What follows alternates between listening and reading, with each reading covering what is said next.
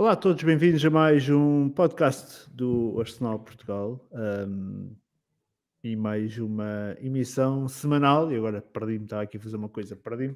Mas bem-vindos então a mais uma uh, emissão semanal do Arsenal Portugal. Estamos em direto uh, para mais um podcast, podcast de rescaldo a duas vitórias: vitórias frente ao Chelsea, 3-1, e frente a Newcastle, 2-0 um, vitórias que vamos poder discutir mais à frente, que podem ser, se calhar, já motivadas com algum tipo de descompressão por parte da equipa. Antes de irmos então ao podcast, já sabem, aquela mensagem habitual.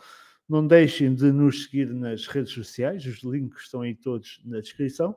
E claro, um, quem, se, quem se quiser tornar membro do Arsenal Portugal pode o fazer um, pelo nosso site, arsenalportugal.com.br membros. Um, também aparece aí, agora não, mas irá aparecer aí um QR Code, podem ler o QR Code que vos leva diretamente para lá.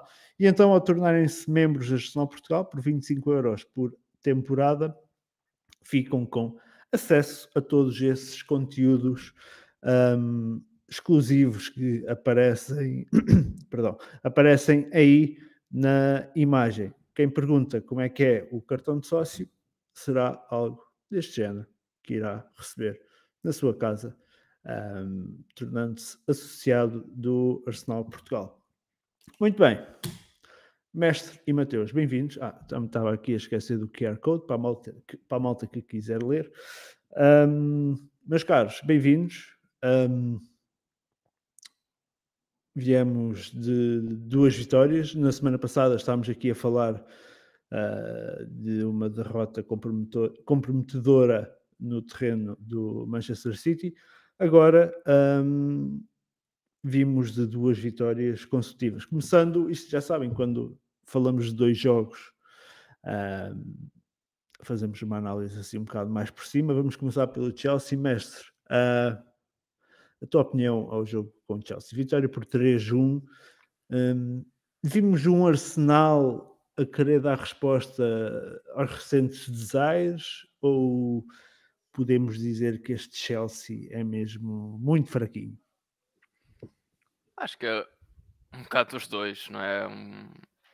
Claramente o Chelsea tem problemas defensivos, conseguimos perceber em termos da mecânica da equipa, tem muitos problemas poucos jogadores a, a defenderem, uma equipa um bocado partida, e isso facilitou-nos a nós em termos de ataque, mas depois também tiveste uma equipa que entrou concentrada e em termos de finalização, não é? Na primeira parte tivemos logo três finalizações à baliza, três golos. Uh, e isso faz toda a diferença. Tem havido, tem, tem havido jogos em que nós temos muitas finalizações, não conseguimos, não conseguimos matar mas contra o Chelsea, logo nos primeiros 3, 4 remates, três deles foram, foram golo e isso faz uma grande diferença. A partir do momento em que tens um 3-0 contra uma equipa que está em dificuldades, acho que acabamos por tornar o jogo, o jogo fácil e depois gerimos. Eles ainda acabaram por marcar um golo uh, que claramente era evitável, mas já havia alguma descompressão da, da, equipa na segunda parte, mas depois continuámos a dominar o jogo.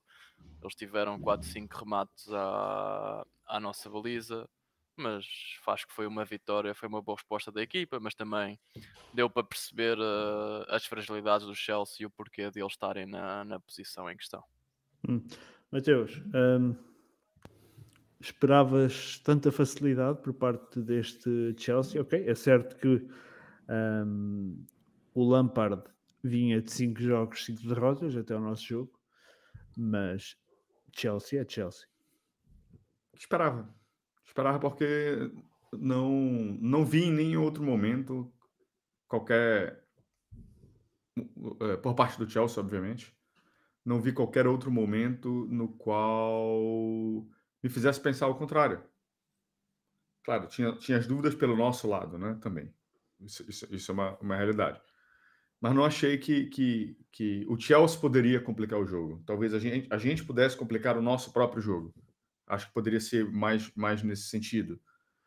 E, cara, para mim foi o primeiro tempo um jogo fácil. Depois acho que ali a gente, depois do 3 a 0 a gente entrou para o segundo tempo meio que é, administrando a vantagem, sem nos colocar em risco. E um resumo do jogo, eu posso dizer que foi esse, assim. Até porque eu te confesso que eu não, não, não, não fui muito, eu estava numa viagem a trabalho, eu estava vendo pelo telemóvel, vindo do, no, no, no, no autocarro e não, não foi uma tarefa simples assim. Hum. Então, Mateus, uh, mais do que se calhar um, tentar ainda ganhar este jogo numa perspectiva de luta pelo título, o mais importante seria regressar às boas exibições. Um, e, e, e, o Chelsea foi, foi um bom adversário para isso. Não sei se o Chelsea foi um bom adversário para isso. Eu acho que o Chelsea não foi um bom adversário para isso. Eu acho que a gente não foi medido para saber se a gente realmente voltou. Estou falando como se não tivesse visto Sim, o jogo do Exatamente, Newcastle, tá? exatamente, exatamente. Então, o, o, Chelsea até então não tinha. Acho que não, não foi o adversário que a gente pudesse olhar e falar assim: hum, acho que a gente pode ter voltado a, a, ao bom caminho, ao caminho das vitórias. Não acho que tenha sido esse o caso.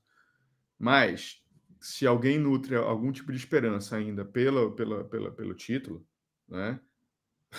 Passava por ganhar esse jogo, não tinha como. Não, não, não tem outra opção que não seja ganhar jogos. Já é uma tarefa, para não dizer impossível, muito difícil e ingrata. Se deixar pelos pontos por meio do caminho, por meio do caminho do Chelsea para frente, mais uma vez, estou falando como se não tivesse visto o jogo do Newcastle. Se perder qualquer tipo de ponto dali para frente, se, se materializa que é impossível. Não tem como. Agora, só jogar bem não adianta muito mais agora, porque não depende só da gente. Não depende mais só da gente. Esse, esse é o problema. A gente pode jogar esses últimos quatro jogos, esses últimos três jogos que faltam para a gente, ou esses últimos cinco, se eu contar com o Chelsea, o melhor futebol do planeta, disparado, sem sombra de dúvida, que não adianta. Não depende só de nós. Esse, esse, esse é, o, é o problema maior nesse momento. Depende de tropeços, no plural, do Manchester City. Uhum. Mestre, um, mais do que andarmos aqui a falar de de lutas pelo título, era importante uma boa exibição até uh, para responder àquilo que eram os maus resultados, o mau resultado no Etihad, em que basicamente fomos aniquilados pelo City, uh, e antes disso, empates com West Ham, empate com Southampton, empate com Liverpool. Uh, a equipa precisava de dar uma resposta, não tanto pelo título, mas pelas exibições em si. Claro, acho que a equipa tinha de mostrar que que foi um mau momento e, e, e, depois contra o City foi claramente uma equipa muito superior a, a outra em todos os aspectos do, do, jogo, mas a equipa precisava de mostrar que, que, o resto da temporada não é sorte. Nós sabemos claro que 30 jogos não, não pode ser sorte, mas a equipa precisava de mostrar que passou um mau momento, numa, na pior fase que podia acontecer, não é? Mas passou um mau momento, mas que a qualidade está lá, os jogadores, os jogadores estão lá, os jogadores ainda acreditam, mesmo que, mesmo se calhar muitos de nós não, não acreditem, os, alguns jogadores se calhar também podem não acreditar, mas pelo menos nestas duas, nestes dois jogos uh, fizeram tudo pela vitória, por isso uh, acho que alguma coisa tem que acreditar e, é o, e acho que agora neste momento em que estamos na estamos a olhar para cima, não é? A única coisa que temos de fazer é fazer o nosso trabalho e esperar que, que os outros não o façam, porque neste momento é o que tem a acontecer. Mas o, o mínimo que nós podemos fazer é ganhar todos os jogos até ao final da época. E se o City fizer, se, se o City fizer igual a nós, pá, é o que é, mas pelo menos nós temos que fazer o nosso trabalho até ao, até ao final da época. Hum. Aconteça o que acontecer. Hum. Mestre, uh, começando a, análise das escolhas do Arteta e até o Fabrício Souza questiona aqui se as mudanças que, ele, que o Arteta promoveu foram acertadas. Surpreendeu uh, que o Arteta tenha lançado Kivior, Jorginho e Trossard no 11 uh, e relegando o Holding, o Partey e o Martinelli para o banco. Uh, acho que dessa, dessas três houve só uma surpresa, não é? Acho que o Trossard ter entrado na equipa depois daquilo que a nossa frente de ataque fez, acho que era um dado adquirido, pelo menos, principalmente pela exibição do Martinelli, que não foi uma exibição contra o City, simplesmente não tocou na bola, não é? Uh, por isso acho que a entrada dele fazia-se adivinhar, e depois os índices físicos que o Partey mostrou contra o City, é uns índices físicos que estavam muito longe daquilo que é aceitável para um para um jogador num jogo daqueles. Por isso, a entrada do Jorginho e do Trossard acho que eram mais ou menos esperadas. Depois a entrada do Kivior, acho que foi. Pá, não sei se foi aqui uma situação de. Pá, o Holding claramente tem muitas dificuldades, não é? Sabemos que podemos contar com ele em um ou dois jogos ou três e depois, mas quando ele depois precisa mesmo de assumir, e isso aconteceu na época passada, quando nós precisámos que ele assumisse um papel de destaque, ele, ele deixou-nos mal. E novamente, quando nós precisávamos do melhor holding, ele também no, nos deixou mal. Então aqui foi uma situação, pá, vamos ver o que é que, o que, é que acontece com o Kivior. E, as coisas acabaram por, por correr bem, mas talvez tenha sido assim a alteração mais, mais surpreendente. Hum. Não porque o holding é muito bom, não porque tenha estado muito bem, mas por aquilo que tínhamos visto na temporada do Kivior e do, e do Holding. Hum. Uh, Mateus, um, o que é que achaste da, da, das alterações promovidas pelo, pelo Arteta? Kivior, Jorginho e Trossard no 11, Holding, Partey e Martinelli para o banco. Ele tinha que tentar. Ele tinha que tentar. Ele não tinha muito. Ele não tinha muito o que fazer. Hum. Ele, o, o, o, o que estava jogando não estava dando resultado o Holding fazendo partidas horríveis, o Partey idem.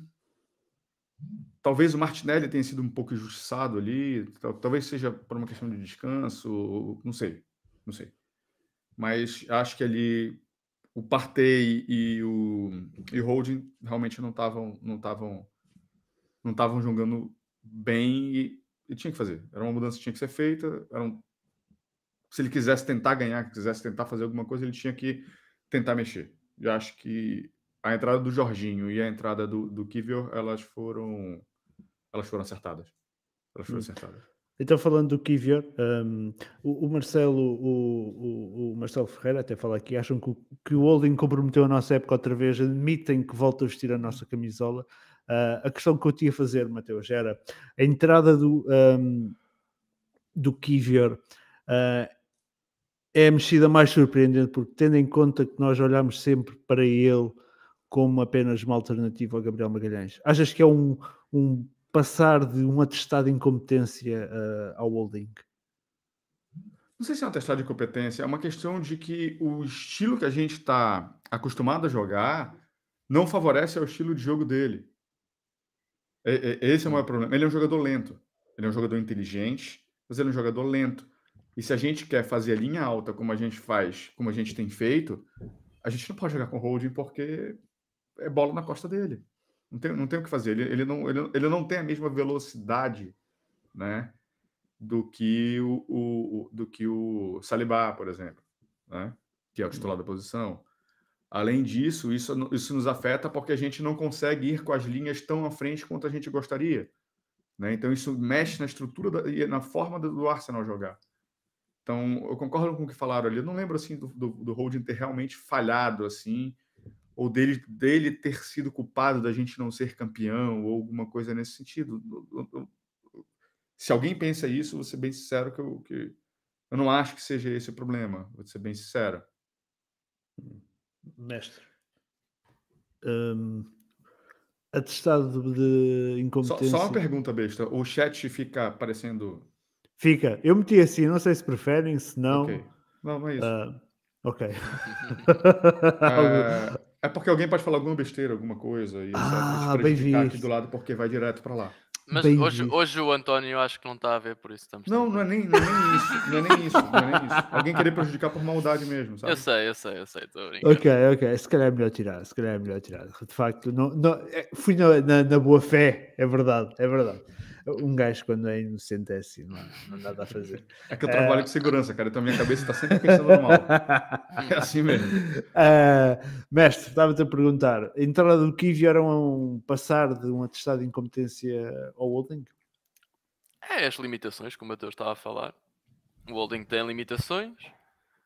As limitações ficaram claramente a ver-se nos últimos jogos.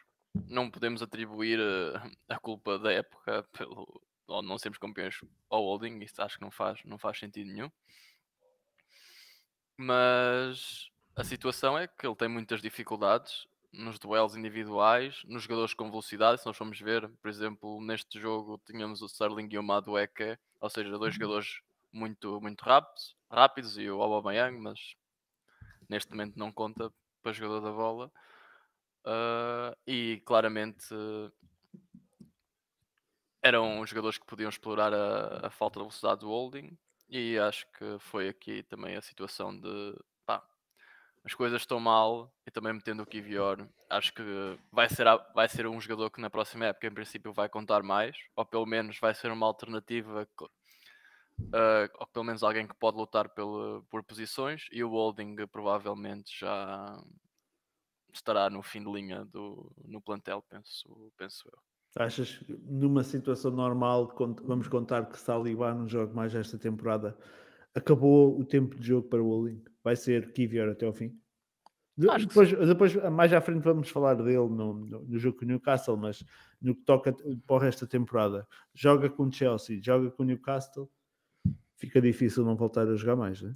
Sim, eu acho que em perspectiva de continuidade, acho que até faz sentido a partir deste momento dar continuidade a um jogador que vai ser aposta da equipa, não é? Se não tínhamos pago o que pagámos por ele uhum. e depois se ele tivesse sido um jogador que viesse e metesse logo a jogar, como, ou pelo menos na situação da Jorginha, em que tu compraste, que era pá, temos esta necessidade e, e é para comprar e é para, é para o agora, mas claramente o Kivior é um jogador que se comprou para, para numa perspectiva de, de rentabilizar tanto em exibições como possivelmente monetariamente em, em, em, alguns anos. Por isso acho que já faz sentido tu começares, existe esta possibilidade, começares a, ao jogador começar a entrosar com a equipa e a mostrar aquilo que, que pode fazer. Hum. Um, aqui no chat vão falando acerca de Holding e Kivior. Um, o Lucas Moraes já acho que a escolha de colocar dois defesas canhotos deu um pouco de medo, mas gostei da partida do Kivior. Uh, o Marcelo Ferreira questiona: acham que o Holding comprometeu a nossa época outra vez? Admitem que volta a vestir a nossa camisola? Enquanto o Daniel Reis diz que o Holding uh, não cometeu falhas e que podemos dizer que o Holding, a equipa, pressionava menos lá à frente, jogava, não jogava, jogava com a defesa não tão alta, mas ele não prejudicou diretamente uh, a equipa. O Hendrix. Eu discordo um pouquinho, dire... É, porque acho que ele quer dizer diretamente. É, ele perdeu uma bola, ou ele deu um passe errado para alguém que fez alguma coisa. Talvez diretamente nele, nesse sentido, seja, seja nesse sentido, melhor falando. Hum. Mas eu acho que diretamente também vale a partir do momento que a gente não consegue jogar o futebol que a gente joga porque ele está ali. Para mim, isso é diretamente. Sim. Tá? Apesar de não ser uma falha, uma falha direta que ocasionou o gol. Isso eu concordo per perfeitamente. Tá? Mas acho que a partir do momento que a gente não consegue jogar com o holding por causa das características dele, isso entra um pouquinho numa, na, na, na, na, no comentário do Eliezer, que acho que é o, o terceiro que está ali. Hum. Eu posso, pode até falar sobre isso também do, do que ele está falando ali. Mas acho que, ele diretamente. Ele, é, ele, ele, diz que o Holding não tem, as, não tem as características, etc. Tudo bem, mas o Arteta não tem uma parcela. Questiona se o Arteta também não tem uma parcela de culpa uh, por não saber montar a equipa de outra maneira, porque assim parece que ele deu sorte em achar um jeito que dá certo. Então, é isto? Exato. Eu não, se ele tem culpa, eu não sei. Se ele deu sorte, pode ser. Não sei. Acho que não, não, não é o caso. Acho que não é o caso. Mas não, o holding não é o tipo de jogador que tu muda os outros 10 da forma como eles jogam para meter o holding dentro do elenco. Então acho que é mais um problema de falta de elenco mesmo para fazer o que ele quer, o que ele, o que ele se propõe, né? Do que falta de capacidade dele de achar uma, uma segunda forma de jogar. E acho que a gente falou um pouquinho disso, acho que no podcast passado, né? É, é, é, o, o projeto do Arce é um projeto muito novo. A gente fala, a gente olha para o sítio, a gente vê que o sítio pode jogar de uma, duas, três formas diferentes. Né? Mas a gente vê a, a estabilidade dentro do, do, plantel do Manchester City, a gente vê o mesmo técnico por muito tempo, então é mais fácil você é, implementar vários tipos de filosofia do jogo, do, de jogo, porque consegue ter mais tempo para fazer isso. Não é o caso do Arteta. Né? O Arteta, se a gente olhar ferro e fogo, ele deve estar um ano e meio, de fato no Arsenal, a partir do momento que ele conseguiu reconstruir o plantel da forma com que ele quer, Ui, que ele contratou os jogadores que ele quer. Isso, eu sei isso... que ele tem mais ele tá, ele tá mais tempo no elenco, eu sei disso. Né? Pode ser alvo de muitas críticas por dizer isso, é o, é o que eu estou a dizer, porque na realidade vai fazer aqui a quarta temporada, não é? Estás a dizer que. Sim, não, não, tá... não, não, claro.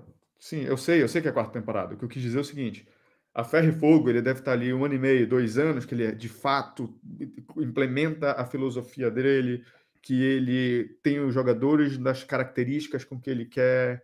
Né? Acho, que tem, acho que muita coisa rolou para gente, a gente poder começar. A nossa reestruturação é muito mais profunda do que a reestruturação do City. A gente não tem o dinheiro infinito que o Manchester City tem. Não sei, acho que e na primeira City segunda... começou há muito mais tempo, não é? Não é só isso. Acho que na primeira ou na segunda temporada do Manchester City, acho que eles gastaram 400 milhões de libras só em zagueiro. Véio. E que 400 milhões de libras há sete anos atrás não é a mesma coisa que agora. Sim, é verdade. Né? Então tem todos esses, esses, esses pormenores aí que envolvem, que envolvem a pergunta do Eliezer, que é se ele deu sorte ou se ele não sabe armar o time de outra maneira. Eu acho, acho que está muito mais ligado a o elenco ser mais curto. Ele não tem o jogador da, da característica que ele quer. Ele trouxe o Kivior, mas o que a gente viu da partida do Kivior aqui em Alvalade não é nem 20% do Kivior que jogou. Que não, que não é nenhum absurdo que ele fez, tá? Mas foi suficiente para falar assim: chega de hold. Foi suficiente hum. para isso, mas não foi nenhum absurdo. Muito bem. Um, vamos avançar, até porque vamos ter muito para falar hoje. Uh, vamos começar pela, pela análise. Uh, basicamente é só um lance que eu tenho aqui para falarmos, que é a mão do Fofana. Uh, o Troçar pediu o penalti. Uh, árbitro, árbitro e o VAR não, não, não disseram nada. Uh, Mateus Gimestre, a vossa opinião é, é este. Aí para mim é pênalti. Eu não arranjei, não consegui arranjar assim, imagens de não, grande qualidade. Não, mas... não precisas, isso não, não há não há dúvida, não é? Isto não há dúvida. Como é que isto não vai sequer um VAR, nada, tipo. É daquelas merdas tipo que, que um gajo fica um bocado parvo. Uh, como é que como é que como é que é possível acontecer? Porque na realidade já tivemos. Isso apenas. Uma... Isso apenas. Não. Corta, corta, corta a trajetória da bola. Só com o braço? Não, não só corta, mas ele não está no movimento natural do corpo. O corpo dele ganha em tamanho pelo fato do braço dele estar assim. Ele não tá, isso não é um movimento natural. Você não pula com o braço assim. Né? Você, não, você não faz isso aqui. O, Eli, o Eliezer está a dizer, na hora não achei penalti. Porra, não há como não achar penalti nisto. Eu, eu questiono-me é como é que o VAR não vê penalti nisto. É, é a minha. É, eu, é nem, minha... eu, nem olho, eu aqui nem é o VAR, o árbitro está lá. Não, mas o árbitro ainda do, ainda do barato, podia estar em alguma posição. Deixa-me ver aqui. Não, tipo... Podia estar com os olhos fechados, estava com os olhos fechados. Podia Epá, não sei, nós, nós, aqui, nós aqui vemos a posição do árbitro, mesmo na posição do que o árbitro está, é quase complicado ele dizer que não viu, mas, uh, uh, mas pronto. Uh, epá, não sei, é, é, incrível como é que um lance destes. Uh... É, que, é que assim, pode ter uma interpretação do tipo, não, não justificando, tá? Não foi uma chance clara de gol. Se a, se a, bola passasse direto ali, não sei se entrar. Tem, tem todos os pormenores assim, porra, difícil dar um pênalti numa situação como essa, sabe? Apesar de claramente, claramente para mim, é pênalti independente, do, independente do, do, que eu falei anteriormente, tá? Hum. Para mim foi pênalti porque o, o, o, teve um ganho de área, claramente um ganho de área quando ele abre o braço para fazer, fazer o pulo que ele fez. E aquilo ali não é um, um, um pulo de movimento natural do corpo. Hum, sim. Um, continuando, mestre, um, 3-0 ao intervalo uh, mostrava que de facto este Arsenal estava uh, em recuperação ou do que tu viste no primeiro tempo podia ser justificado apenas pelo, pelo mau momento que, o Chelsea estava, estava a atravessar? E, e achas que até, até uh, olhando para a segunda parte, se, devemos ficar, se devíamos ficar preocupados por ser mais um jogo a sofrer gols, mesmo deste Chelsea? Uh, foi um bocadinho daquilo que eu disse uh, a abrir, uh, foi um bocadinho dos dois. Acho que mostramos que, que, se- que aquilo que fizemos durante o resto da época ainda, ainda está cá, ainda conseguimos fazer. Ah, claro que o Chelsea, pá, por exemplo, no gol do Gabriel Jesus, não é? Muito mal defensivamente. I- mas acho que nós também forçámos os erros do adversário e tivemos, fizemos aquilo que não, que não fizemos em alguns jogos, aqueles que empatámos, que foi ser clínicos à frente da baliza. E eu acho que mesmo nos jogos em que jogámos mal, se nós excluirmos os jogos com o City, o primeiro até não, até nem tanto, mas excluindo aqui o, o jogo com, o- com o City, na maioria dos jogos nós rematamos mais que o adversário, temos muitas oportunidades de, de gol e não é por acaso que os nossos médios e extremos têm todos, têm todos mais de 10 gols e muitas assistências, não é, não é um acaso. Nós criamos muito, muito futebol ofensivo, mas depois há alguns jogos em que claramente pecamos na, na finalização, por momentos, se calhar, mais pressão, por uh, pá, mai- menos frescura em termos de físicos ou em termos de, de decisão. Mas nós estamos sempre, temos sempre oportunidades e nós, quando estamos bem e quando somos clínicos, a maioria das equipas desta época nós conseguíamos fechar os jogos muito rapidamente. Se conseguíssemos, quando estamos num dia bom, ou se conseguíssemos ser clínicos à frente da, da baliza, como um bocadinho à imagem do que, o- do que o City consegue fazer com a maioria dos jogadores que eles, que eles têm, tanto no 11 como, como vindo do banco. A maioria dos jogadores falham, falham muito pouco quando têm, quando têm oportunidades. Muito bem. Na segunda parte, pá, acabamos por sofrer o gol, acaba por ser um bom passe, também há mérito, tem há sempre mérito no jogador adversário, é um bom passe, mas mais uma vez é ali um golo que está a cair entre o nosso central esquerdo e o lateral, que é claramente uma posição onde nós temos fraquejado a proteger aquela, aquela área. Uh, Mateus, um, segunda parte, voltamos à semelhança do que tinha, vinha a ser eh, em, em, em outros jogos. Um, voltamos a ver um Arsenal a quebrar. Um, a questão é: isto deveu-se devido ao crescimento do Chelsea na segunda parte, um, ou visto um Arsenal acomodar-se como foi com o Liverpool, como foi com o West Ham, mas por acaso desta vez não correu mal. Não correu Eu mal porque se calhar o próprio Chelsea também não está num momento que permita eh, que permite isso correr mal. É, acho que é exatamente é, é, essa a minha opinião, de que a gente se acomodou, a gente controlou, né? E o Chelsea não, não, não, não ofereceu tanto perigo assim para gente, para com que é, como os outros adversários é, é, que arrancaram ponto da gente aí nesses últimos jogos, nos, nos ameaça- da forma com que eles nos ameaçaram. Então, e acho que tem outro detalhe também, acho que um 3 a 0 é diferente de um 2 a 0 obviamente. É- eu sei que é óbvio. Mas você está com um 2 a 0 você faz um 2 a 1 você- o empate está muito mais próximo do que um 3 a 0 Para chegar no 3 a 3 é um negócio mais. Você tem que remar muito mais né, para chegar. E acaba desmotivando mais. Né? Não, tá, tá bem mais distante do que um 2 a 0 Eu sei que parece óbvio, mas não é, talvez não seja tão simples o, o, o entender psicológico de quem está do outro lado ali, pensando em como, em como que vai jogar. Então, acho que é por aí, cara. Hum, Acho que é por aí. Muito, bem. Então, fechamos o jogo com o Chelsea. Ah, vamos falar basicamente do jogo cartaz da semana que foi. Ah, ma- Dá uma palavrinha ao Odegaard, dois golos, quase que faziam um hat-trick, coitado do rapaz, não é? Dois golaços. Fui criticado que eu não falei dos dois golaços do Odegaard. Dois golaços do Odegaard. Acho que é- fa- fala lá do Odegaard, mestre. Não, É, só, só puxaste. dá- era, só, era só fazer a menção. Fez dois golos, quase que fazia três. Esteve bem no jogo, finalizou bem. Pá, teve- fez, um, fez um excelente jogo. Hum. O Marcelo Ferreira questiona: é hoje que vamos ter uma salva de palmas para o Odegaard? Ah, Ó, eu, eu tenho uma teoria com isso aí. Acho que o, o Hendrix está no comentário aí. Deve ter falado lá no início. Que é o seguinte. Depois do campeonato perdido, é muito mais fácil jogar, né? não sejas assim, Mateus. Depois do campeonato perdido, ó, uma tetinha. Sem pressão, sem porra nenhuma na costa. É fácil. Na hora, na hora da pressão, sumiu. Jogou porra nenhuma. Mas tanto ele como os outros. foi- é ia dizer, Não foi é o único. não. Não é o Tanto único. ele como os outros. Não é o único, é verdade. O Saka anda desaparecido. Mas é o que está sendo cobrado para falar é dele, então estou falando dele. Exato. certo. O mais cobrado para para se falar é ele. Hum. O, o Paulo César Cabral, nosso membro no, no Brasil, refere aqui com duas eh, assistências belas do Chaka. Do Chaka o Mateus não fala mal. Não, não, não. Fala não.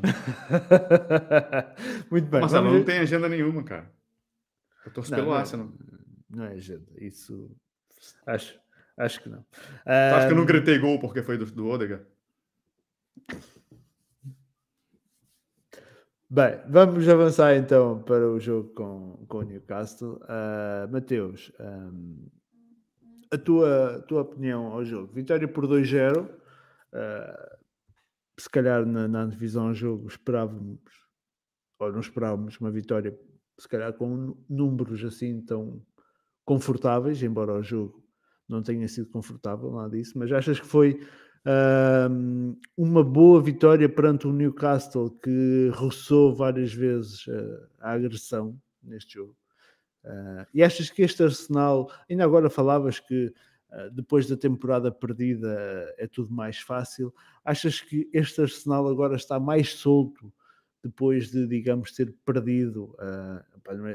Se calhar não é correto estar a dizer que perdemos o primeiro lugar, mas depois de, de, de sabermos que a pressão está do lado do City agora, porque o City só não será campeão se, se cometer alguma, alguma, epá, alguma fatalidade, vai ser preciso mesmo uma desgraça para o City não ser campeão. Um, achas que isso libertou o Arsenal e a equipa está mais solta e até, até se calhar vamos ver a equipa a jogar melhor porque basicamente o segundo lugar está garantido, já não saem dali, Ah, tudo o agora, que vier é lucro. agora sim. Eu não sei qual foi o fator motivacional que o Arteta usou para jogar da forma que nós jogamos. Esse jogo poderia ter sido qualquer coisa. Poderia ter sido 4 a 0 para gente. Poderia ter sido vitória para o Newcastle. Poderia ter sido do- como foi 2 a 0 para gente. Poderia ter sido qualquer coisa. Porque o que pegou o Ramsdale não está não, não tá escrito. A quantidade de, de, de- excelente defesa que ele fez foi um, foi um negócio absurdo. Agora, o que foi, o que foi utilizado para o Arteta para essa motivação, eu não sei. Porque. É, é... Ô, Marcelo, estou de zoeira também. Tranquilo. Porque o, o, o objetivo maior da temporada era a Champions League. Né? Então, a Champions League estava segurada. Então, o que, que a gente ia fazer? Até, até o próprio segundo lugar, se a gente fosse ver, por mais que a gente tivesse perdido aquele jogo, a probabilidade de a gente perder o segundo lugar ali era, era extremamente baixa. Né? Então, eu não sei, eu, não, eu realmente não sei o que, que o Arteta usou para motivar a- a- a- a- a- o elenco, né? Para que a gente fizesse a partida que a gente fez. A gente jogou, a gente jogou bem. A gente jogou bem. Né? É, acho que o Jorginho deu uma outra dinâmica. Acho que ele acho que fez uma partida muito, muito, muito, muito sólida e muito boa para a gente. Acho que o Kivior, no segundo jogo dele como, como, como titular, já, já esteve mais. é, já esteve menos nervoso, ele já, já contribuiu melhor com a forma da gente jogar, apesar, apesar de- dele, dele ainda ter uma certa. Não sei se é medo ou dificuldade. Quando ele tá com a bola no pé, parece que ele tem um medo, assim, ele, ele- meio que ele não sabe exatamente o que, que ele vai fazer, sabe? Hum. Então dá aquela sensação assim de que ele pode fazer alguma besteira, como fez, como a gente viu ele fazendo em Alvalade, assim. Se pudesse, se a gente pudesse, é, foi uma coisa que a gente rapidamente percebeu no jogo, né? Falou assim, "Hum, ele não distribui muito bem o jogo. E a gente está acostumado com a distribuição do Saliba, que é uma, que é uma distribuição boa, né? Mas talvez o Arteta tenha achado a forma de é, de compensar essa, esse problema do Kivior, que é, que é algo que a gente já está fazendo desde quando o Hold estava jogando, que é, cara, quem está armando o jogo de trás é o Zinchenko, né? Então o Zinchenko está vindo e ele está começando a distribuir o jogo meio que de trás. Então talvez isso tenha dado uma camuflada nessa, nessa dificuldade do Kivior, mas claramente quando ele estava com a bola no pé era, era algo que era perceptível. Não, não tão absurdamente ruim, como foi em Alvalade, mas era algo que claramente dava para se notar. Hum. O Armando Silva fala aqui que o Arteta utilizou o vídeo do jogo da temporada passada. Eh, ele utilizou o episódio da, do, da Amazon. All da, sim, do All or Nothing da Amazon, um, em que a gente perdeu uh, em St. James Park. Legal, legal, bem sacado. A gente perdeu a, a, o acesso à Champions League praticamente naquele jogo, né? Hum, começámos a perder no jogo antes com o Tottenham sim. e acabámos a tarefa no jogo com, com com o Newcastle. Um, mestre, uh, tua opinião ao jogo? Tivemos o Newcastle que distribuiu muita fruta, uh, ainda assim, uh, vitória por 2-0 uh, e uma equipa a jogar de forma sólida. Diz, Matheus. Só uma tradução. Hum. Bateu para caralho. Talvez o pessoal do Brasil não. Ah, ok. Não tenha entendido. É, acho que foi uma estupidez aquilo que aconteceu em campo. Uh, parte é aquilo que, o, que, o, que, os jogadores do Newcastle fizeram, não é? Acho que é anti é antidesportivo, não é? Mas o árbitro também tem de ter noção e a partir do momento em que o árbitro não não dá amarelos, não marca faltas, os jogadores vão continuar a dar pancada. O Bruno Guimarães podia ter expulso 3, 4, 5 vezes. Pá, é, absurdo. O Joe Wellington igual, o Chara podia ter sido expulso, ainda bem que não foi, porque marcou o golo. Mas, mas é sem sentido. Aquela Gabriel Jesus é uma agressão do mais agressão que pode haver à frente do banco, à frente do quarto árbitro, à frente de toda a gente. E pá, as outras até admito numa loucura que não, que não vejam, ó, que o jogo estava muito rápido. Agora, naquele lance, aquilo é um golpe de MMA no, na cara do Gabriel Jesus. Isso não, não faz sentido. Uh, mas é aquilo que nós, o Newcastle, desde que, desde que foi comprado pelos sauditas, eles decidiram que é contra o Arsenal que, que dão tudo, que é, contra, que é contra o Arsenal que dão pancada, eles contra o Arsenal é que querem, é que querem jogar. Uh, tudo menos jogar a bola, não é? Eles contra as outras equipas tentam jogar a bola contra o Arsenal. Não sei se é por acharem que são inferiores em termos de técnica, em termos táticos e acabam por recorrer muito à parte física para, para equilibrarem o jogo. Pode ser eh, uma das razões, mas não faz sentido o que, o que aconteceu. Mas o que é certo é que nós tivemos três bolas isoladas na primeira parte e podíamos ter fechado o jogo muito rapidamente. E foi aquilo que nós fizemos, por exemplo, contra o Chelsea, não é? Que nas três, quatro oportunidades que tivemos, marcámos logo três golos, jogo fechado contra o Newcastle tivemos três oportunidades, se calhar até melhores do que aquelas que o, que o Odegaard fez e o Gabriel Jesus tiveram, não é? É que é três oportunidades de frente para o guarda-redes e não conseguimos colocar a bola. Isso podíamos ter fechado o jogo e depois acabava acabava totalmente a segunda parte e nós pusemos um bocadinho naquela situação em com as bolas paradas, que por acaso tivemos muito bem, acho que foi, foi um bom jogo em termos de bolas paradas, tivemos, tivemos bastante bem. O Kivior também acho que, acho que ajudou disso, apesar da parte menos fraca do holding, até o jogo aéreo até, até é bastante bom. Mas acho que conseguimos, conseguimos manter-nos calmos no jogo. Ali algumas altercações, mas os jogadores conseguiram manter-se manter calmos, concentrados. Marcámos os dois golos. E depois, claro, sabemos que o Newcastle ia dar tudo, eles estavam para dar tudo, mas conseguimos, conseguimos manter a calma. Uh, os jogadores notou-se um comprometimento muito grande em termos de correr para trás, defender. O Saka teve horrível ofensivamente, mas em termos defensivos uh, teve sempre a correr para trás, a fechar, uh, tanto de um lado como também o, o, Martinelli do outro lado. E isso aí é uma grande, é uma grande diferença em termos de depois das oportunidades que os adversários, que os adversários têm. Foi um, acho que foi uma boa vitória, um jogo muito difícil, não é? Se nós formos ver os resultados das outras boas equipas, quase ninguém conseguiu lá fazer pontos. Uh, e acho que foi assim das melhores vitórias e daquelas que soube bem. Pena ter sido agora em segundo lugar. Esta vitória, como primeiro lugar, teria sido uma vitória muito grande para a equipa, mas não deixa de ser uma, uma excelente vitória em termos exibicionais, em termos de resultados, mesmo, mesmo agora não te sente tão importante como já foi. Mas vamos ver, pode, até pode acontecer ser uma vitória muito importante. Vamos ver o que acontece nos próximos três jogos. Hum, nós, mestre, nós já falámos muito do Kivior hoje, mas uh, era expectável que depois do jogo com o Chelsea uh, claro, ele, ele claro. mantivesse a titularidade. Uh, claro. alguma coisa que queiras acrescentar ao Kivior do que já falámos depois deste jogo com o Newcastle? Porque o, podemos dizer que o jogo com o Chelsea, ok, fez uma exibição contra uma equipa que atravessa um mau momento, ou um momento mesmo, sei lá, eu acho que eles nem para a Liga Europa, nem para a Liga Conferência irão conseguir se qualificar.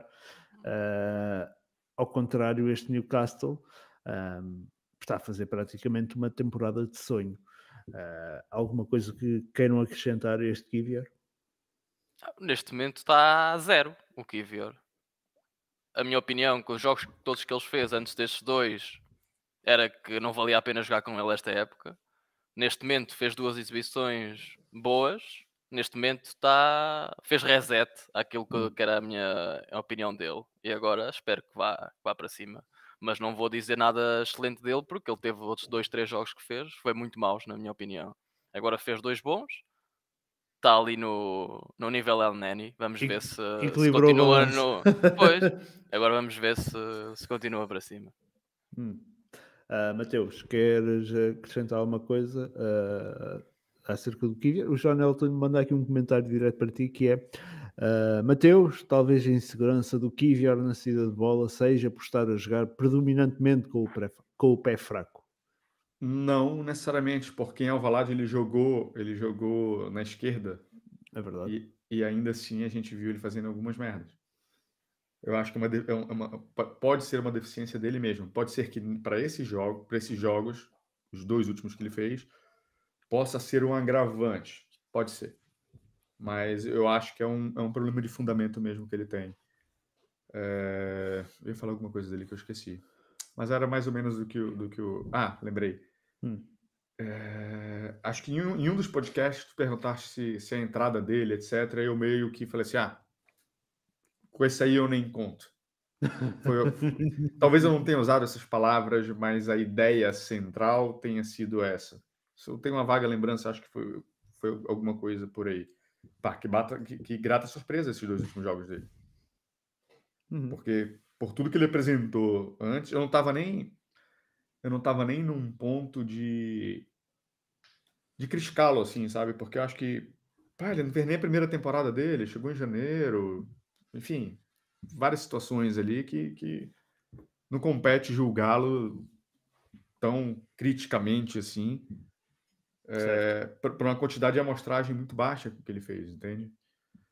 Mas, gata surpresa dos dois jogos que ele fez. Tomara que ele continue assim pro, pro, pro, os próximos jogos. O Hendrix pergunta se ele teria segurado o Haaland. Eu acho que não. Eu não acho que a gente teria ganho esse, esse jogo com o City, por mais que a gente tivesse com o Saliba, por mais que a gente tivesse no pico do nosso, do nosso jogo, a gente não teria ganho esse jogo, na minha opinião no máximo, a gente teria empatado esse jogo. No máximo. Eu acho que a gente não teria ganho aquele jogo lá, independente da situação que fosse. Hum, ok. Muito bem. Um, o que é que tem aqui mais para a gente falar? Mateus Trossard. Uh, Lembro-me que o mestre referia que não temos Trossard no 11 uh, ah, significa que perdemos o jogo.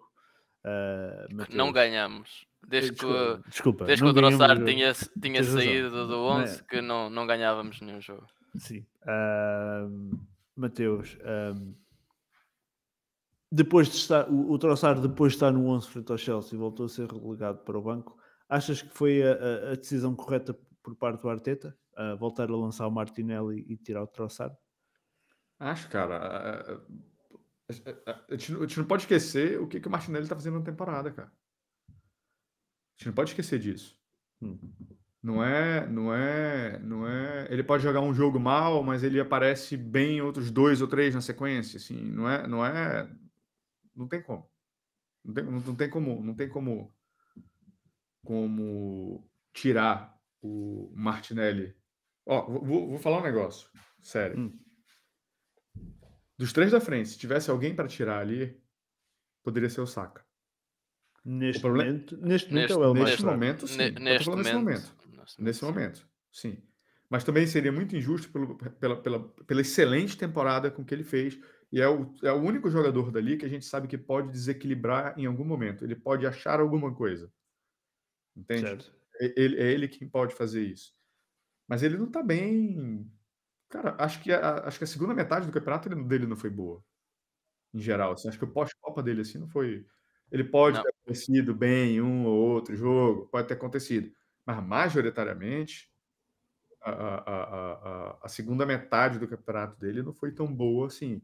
Então, pensando nisso, o problema é que ele não tem, ele não tem um reserva imediato, né? Seria uma mudança muito muito grande para acomodar o Troçar na equipe, por exemplo. Se você tira o Saca, joga o Gabriel Jesus para a direita e joga o Troçar na frente, é, é, você muda muito a forma com que, com que a gente naturalmente joga. Então, é difícil saber onde tu vais colocar ele. E o Gabriel Jesus Esta entrega... temporada, não- acho que não vimos nenhuma vez, nenhuma vez o Gabriel Jesus a jogar no Não, não, de não, não, para a gente ele não fez direita. isso. Não, Ele só fez durante o jogo às vezes joga, fica na esquerda, mas... Em situações de Sim. jogo. Sim, em situação de exatamente. jogo. Em uma situação de jogo isso acontece. Mas, é, cara, pode falar um monte do Gabriel Jesus, do, do caminhão de gol que ele perde. Isso pode falar. isso- o forte dele não é a finalização, isso, isso acho que isso é, Já é- todos é- sabíamos. é unânime. É unânime. Mas todo o resto que ele entrega, velho, a entrega dele dentro de campo, né? É, a, a- a ajuda defensiva com que ele faz, é, o drible curto dele para quebrar linhas, pá, tem um monte de coisa, tem um monte de característica, né? Que com que tu fazes com que tu não consegues pensar assim, cara, como é, como é que eu vou encaixar o Trossard nesse time? Aonde eu vou colocar ele? Então, sinceramente, não acho que tenha sido uma surpresa o Martinelli ter voltado para o elenco. É difícil encaixar o Trossard. Veja, isso é um problema muito bom. Era o que eu ia dizer. Isso é Isso são as isso é um boas dores de cabeça. São boas Exatamente, isso é um bom cabeça. problema. Entendeu? Não é o problema quando tu tem, por exemplo, quando o Odegar tá jogando mal. Quando o. O. Sei lá, o Kivior tá, tá- Quando o Holding tá. Tudo bem, a gente foi surpreendido com o Kivior. Sim, né? já partir Seria um problema. Mas seria um problema. Né? Ou. Pá, que mais? Sei lá, o Partey. Já- O Chaka, Partey, o o Chaka, não, o Chaka não tem ninguém. Sim, o Chaka não Partey, tem Chaka e um Odegaard não tem ninguém, cara. Não tem ninguém. Infelizmente, Fábio Vieira não entregou ainda. Tudo bem, ainda é a primeira temporada dele. tá? Não dá para a corneta cantar tão forte com ele, ele ainda está em adaptação. Isso, tudo é entendido. Tá? Hum. Isso tudo a gente entende. Mas se for pensar ferro e fogo, né, nenhum dos três tem substituto. Não tem. Até, até por características. Tu não tens. Tu tens ali o Jorginho com uma característica, uma característica bem diferente de jogo, que graças a Deus entrou e a gente jogou de uma forma um pouco diferente, mas que conseguiu é, é, é, é, ajeitar ali a, a forma com que nós estávamos jogando. Né? Enfim. Hum. Hum, o Marcelo Ferreira questiona aqui. "E Nic- E Nicolas Pepe? Dava-lhe mais uma hipótese. Não, acho que o a dar, a dar uma hipótese ou é o Nelson ou, ou Nelson então vai ir, embora. Nelson ir vai embora. buscar, ir buscar outro gajo. Não... Então tem que ter O o- Nenhum dos dois dá. O PP, o PP é um, um assunto encerrado no Arsenal, Também acho. não é? Tanto para o Arsenal como como, Acho que ele entra em última temporada, não é? como ele nem sei se entra na última temporada, mas Se já acaba o forma- contrato dele. Não sei. Não, não, não, acabar não. Ah, mas, mas, ah, mas não, não, acho que é um assunto um, encerrado no Arsenal, o PP. Ah, mestre, ahm, como é que viste a escolha de relegar Trossard para o banco? Ah, é... Acaba agora, é fu- 30 de junho de 2023. Ah, acaba agora? Ah, não, não, não, não, desculpa. Não, ele tem de ter mais um ou dois anos. Eu Ah, tinha ideia ah, que ele tinha, pô, eu tinha ideia que ele não acabava já, que ele ia emprestado, mas Não, que não, é porque ainda o, o regressava. Transfer Market mostra o período que acaba para o Nice. Não, tá- estás a ver, estás a ver o empréstimo, o contrato Ah. de empréstimo. Ah, ah. Em relação ao Trossard no banco, pá, foi o Arteta a, a arriscar a estatística, não é? Não, mas eu, ah, em termos do, do Martinelli, teve muito mal contra o City e para mim fazia sentido não, não estar no, no, jo- no jogo seguinte. Pá, eu, eu neste, neste jogo talvez até, até tivesse optado pelo, pelo Saka no banco, mas eu percebo porque é que ele joga, percebo a ajuda que ele dá defensivamente, porque ele corre muito para trás, não, isso ninguém, ninguém lhe pode tirar, mesmo quando as coisas não estão a funcionar bem para a frente. O jogo defensivo dele e ele ajudar a defender, isso, isso existe sempre em todos os jogos. Mas aceito, aceito a mudança. Acho que a equipa, quando tem o Trossard, não sei, parece que somos mais rápidos a trocar a bola e jogamos, e jogamos melhor. Pelo menos é a sensação que eu tenho tido por isso gosto, gosto mais quando, quando ele está na equipa, mas a partir do momento em que ganhamos 2-0 não... e os jogadores que entraram, o Saka não teve tão bem, se calhar até podia ter saído mais cedo, uh, mas de resto Martinelli teve bastante bem, quando saiu notou-se que saiu porque estava esgotado e isso é, é sempre bom. Uh, e o Gabriel Jesus também teve, teve bastante bem naquilo que é o jogo dele, por isso acho que há pouco a dizer, mas não sei, sinto que nos últimos jogos, sempre que jogamos com o Trossard, acho que temos mais movimentação ofensiva e trocamos um bocadinho melhor a bola. Um, só responder aqui ao Lucas Moraes um, e, e, já agora para todos que uh, nós podemos não passar todos os comentários no, no ecrã, mas nós estamos a ver e, e, e sempre que achamos pertinente algum comentário nós, nós comentamos é, e respondemos. Só, só para responder o João Pires aí, Hum. Tá ali... Não, eu, eu, ia só dizer aqui ao Lucas ah. que ele questiona se uh, o empréstimo dele do PP com o Nice é sem opção de compra, é sem opção de compra. No final da temporada. E ele vai próximo até 24. Regressa, regressa ao Arsenal, termina contrato em 2024, como até escreveu aí o Marcelo, o Marcelo Ferreira no chat. Uh, diz, Matheus. Querias responder aqui ao João Pires. Matheus, então consideras o Fábio Vieira o flop da época? Eu não, eu não diria que seria um flop, porque um flop é uma palavra forte. E eu não costumo julgar ainda é, pela primeira temporada, é a primeira temporada dele na Premier League. Né? Então, mas e levando em consideração o que nós apresentamos na temporada, é muito difícil achar um flop. Puta, foi um flop da temporada. Mas claramente pode ter sido alguém que a gente tenha depositado uma expectativa talvez alta e não tenha correspondido. Talvez a gente tenha calibrado muito para cima e aí isso faz parecer com que, com que tenha sido um flop. Mas acho que. A, é muito... a juntar ao que custou também, não é? Depois é sempre o um fator custo. Não, embora o jogador possa não ter culpa nisso, Sim. mas o, o, adepto depois também. É, é mas 30 milhões, 35 não, milhões é, é qualquer mas... jogador hoje em dia. Certo, está bem, mas. Não estou querendo dizer, que ele é qualquer pessoa. Tá? Sim, não, sim. Não, é isso, não, é isso não, que o, o, que eu estou a dizer é, por exemplo, o PP, ainda agora estamos a falar de PP, o PP culpa, sem culpa nenhuma, é sempre muitas vezes associado sim. a custou, não é? Sim, sim, sim. Então, assim, eu acho que flop é, uma, é, uma, é, é, é, muito forte. Acho que é muito forte. Mas talvez a gente tenha colocado uma expectativa muito grande, baseado nas últimas contratações, nos últimos jovens que o Arteta trouxe, que todos deram certo, etc. E isso fez com que a nossa a, a nossa hype em, em, cima de jogadores novos que a gente tenha contratado tenha ficado as nossas expectativas têm ficado muito, muito alto ali. Enfim, mas ainda acho que é muito cedo é, dizer que foi um flop. Hum. Um, o, o Arsenalizado diz aqui: jogador inglês, uh, eh, AC, chega ao jogo decisivo e some. Olha o Rashford, o Harry Kane, quando tem de decidir título, saca todo o fim de temporada, some. Eu acho que o saca não é uma questão de desaparecer. Eu acho que ele é subcarregado durante toda a temporada e, obviamente, quando não tens uma opção e tens que. Eu nem faço ideia quantos minutos é que ele tem, mas passas praticamente uma temporada inteira a correr para cima e para baixo. Uh, a levar pancada ainda por cima que ele é não, eu acho que é só, pancada. Eu acho que é contar é a quantidade de pancada que ele leva e fazer comparado com esses. Comparado com muitos jogadores e é perceber o que é que. Porque é uma brincadeira. É, é todos os jogos, Sim, ele leva então, pancada.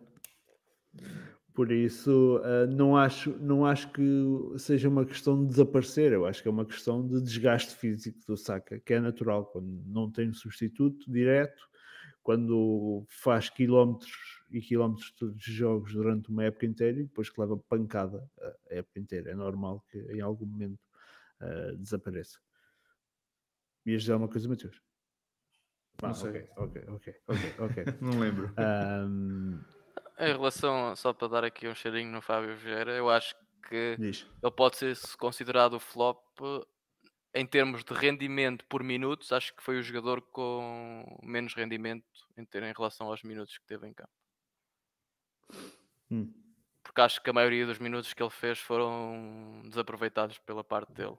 Há jogadores que não jogam, ou jogam pouco, não, não podes, não podes classificá-los, não é? Mas acho que em termos, por exemplo, o Nketia, o tempo que jogou, pá, até teve bem, não é? Ou seja, os minutos que jogou até teve um bom rendimento. Eu acho que o Fábio Vieira, os minutos que teve, teve foi do jogador que teve menos rendimento pelo, por minutos jogados. Epá, sem certeza, mas será que o, o Nketiah teve mais minutos que o Fábio Vieira? Não sei, mas o rendimento dele foi bastante bom para os minutos que fez e não é? Hum, Na altura em que ele precisámos dele, ele fez, fez bons jogos. Sim. Uh, muito bem. Uh, continuando então aqui no jogo com o Newcastle. Uh, vamos falar de uh, Zinchenko, até porque já tinham, alguém tinha referido aí no chat, mestre. Nós elogiamos muito o Zinchenko no início da temporada pelo upgrade que ele, que ele era ao, Tierney quando, quando a equipa tem bola, mas temos que começar a questionar uh, o Zinchenko naquilo que é o seu trabalho defensivo. Achas que ele é uma via aberta para, para os adversários uh, e basicamente, basicamente uma, uma vulnerabilidade que, que, que os adversários exploram? Acho que vimos os últimos jogos e vimos o que é aconteceu. Acho que são. Acho que os adversários, os adversários acabam por explorar muito. Claro que ele também fica um bocadinho associado à posição, ao posicionamento que depois faz dentro de campo, não é? Uh, a maioria dos laterais não jogam onde ele joga, não é?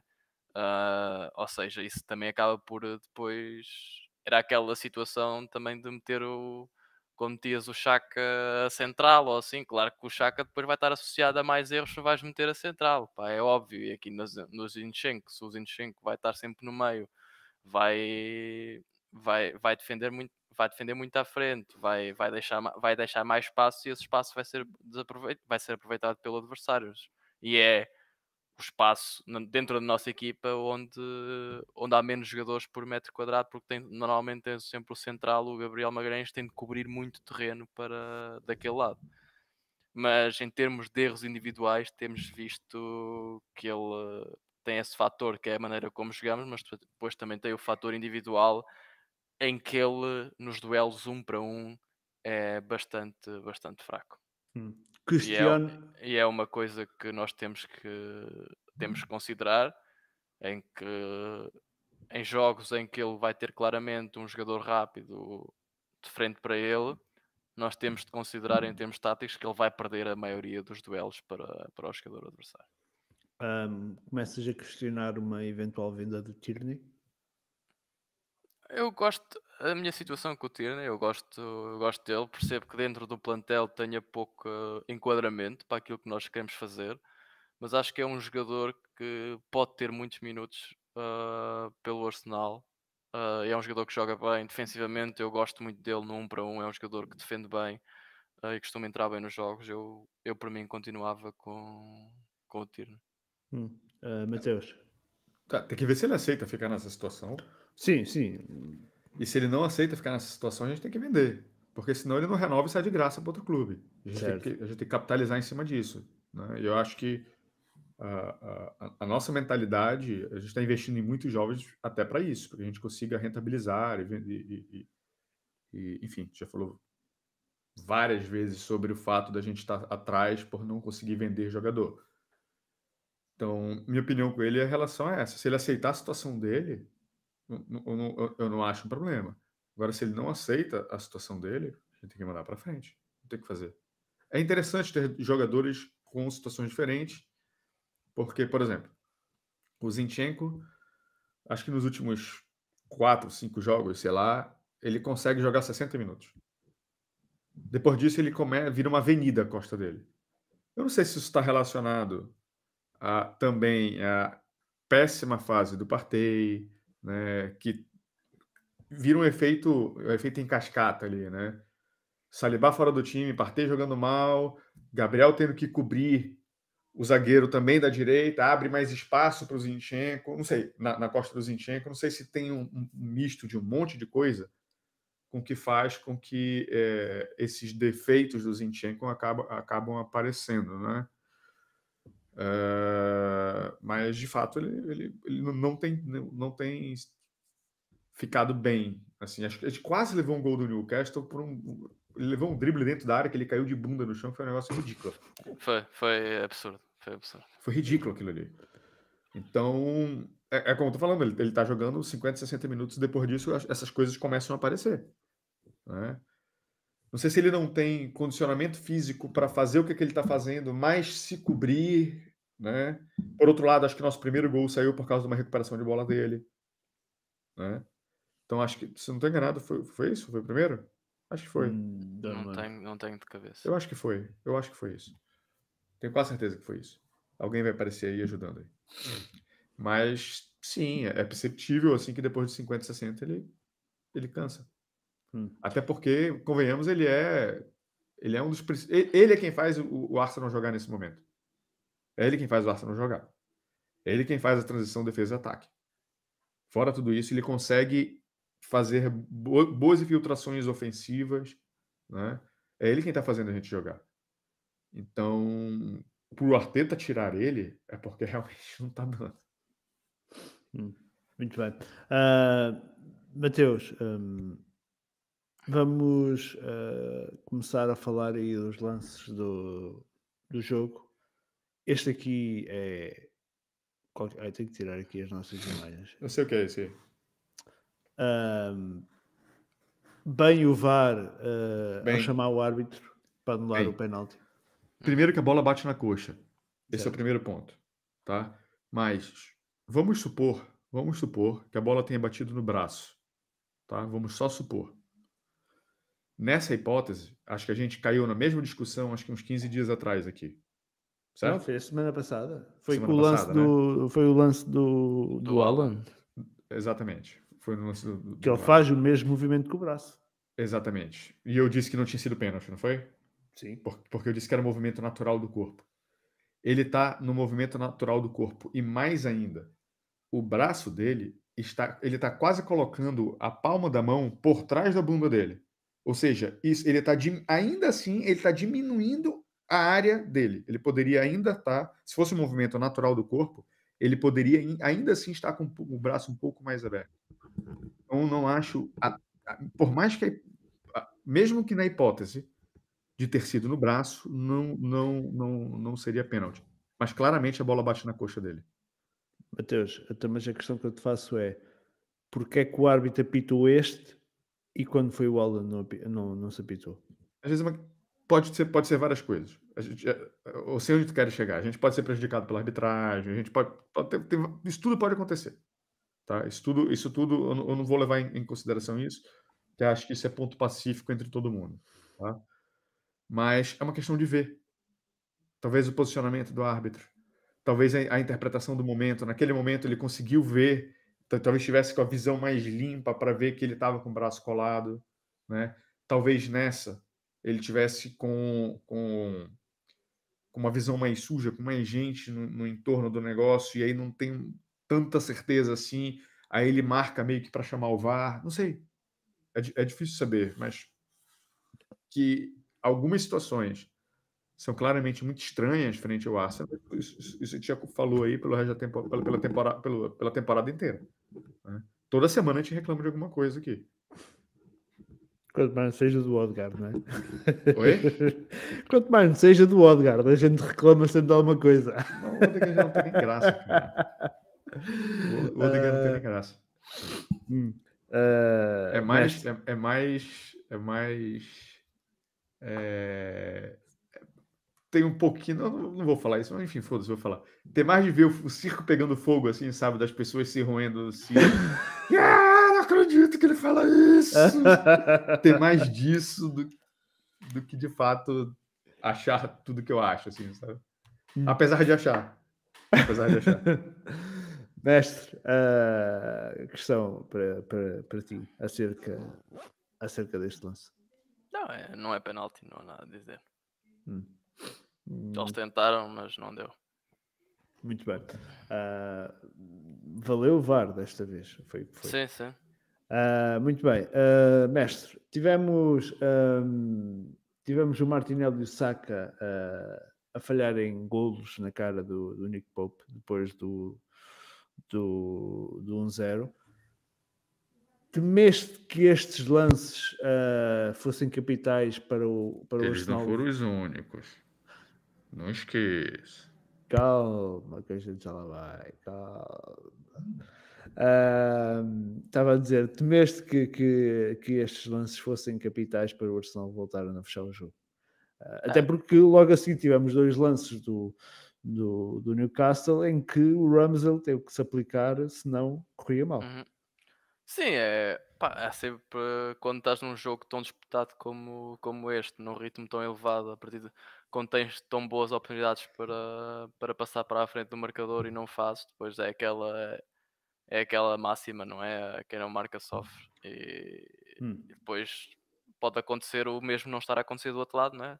Nós podemos estar num dia em que a finalização não está tão apurada e depois do outro lado os outros podem estar num dia em que tudo o que rematam a bola entra, por isso nós temos que que aproveitar as oportunidades, por isso claramente depois daqueles dois primeiros lances, um do Saka, acho eu, e outro do Martinelli, uh, claramente houve ali alguma, alguma preocupação, da, pelo menos da minha parte, em que algum medo em que os outros, o Newcastle fosse lá e acabasse por, por fazer e nós estarmos num dia um bocadinho mais negativo em termos de finalização e não conseguirmos meter, meter a bola lá dentro. Em hum. jogos destes tão disputados temos que aproveitar todas as oportunidades.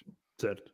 Uh, o Eliezer questiona se uh, o Gabriel Magalhães está inteiro, se não se lesionou contra o Newcastle, porque se a defesa com o Brighton for holding e Kivior, eu preciso me preparar psicologicamente a partir de hoje. Não sabemos se nada. Se for o Brighton de hoje, não vejo problema. Verdade como é que eles levam 5 do, Mas pronto, hoje, hoje a Premier estava maluca, portanto. Eu, eu, só espero que o Everton ainda tenha golos para a próxima contra o City. City né? espero que eles tenham guardado alguns. não os tenham gasto todos hoje, não é? Mas, o problema é que se ah. calhar podem marcar 5 ao City e mesmo assim perdem. Isso pode, Isso pode acontecer. Uh, muito bem, uh, Mateus, uh, então estavas a falar que Saka e Martinelli não tinham sido os únicos, então toma lá. Uh,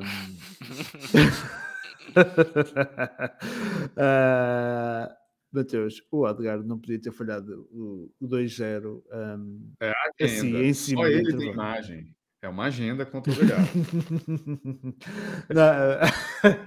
é pá, não foi, não, não foi propositado, não foi propositado. Não, eu, eu imagino que não tenha sido uh, mas falhar o 2-0 em cima do intervalo um, era, era, era fazer o 2-0 em cima do intervalo era fundamental até para tranquilizar uma equipa que estava completamente envolvida em picardias. Na... Os jogadores estavam completamente picados com os de Newcastle. Um, epá, não pode falhar um golo assim. Nenhum dos.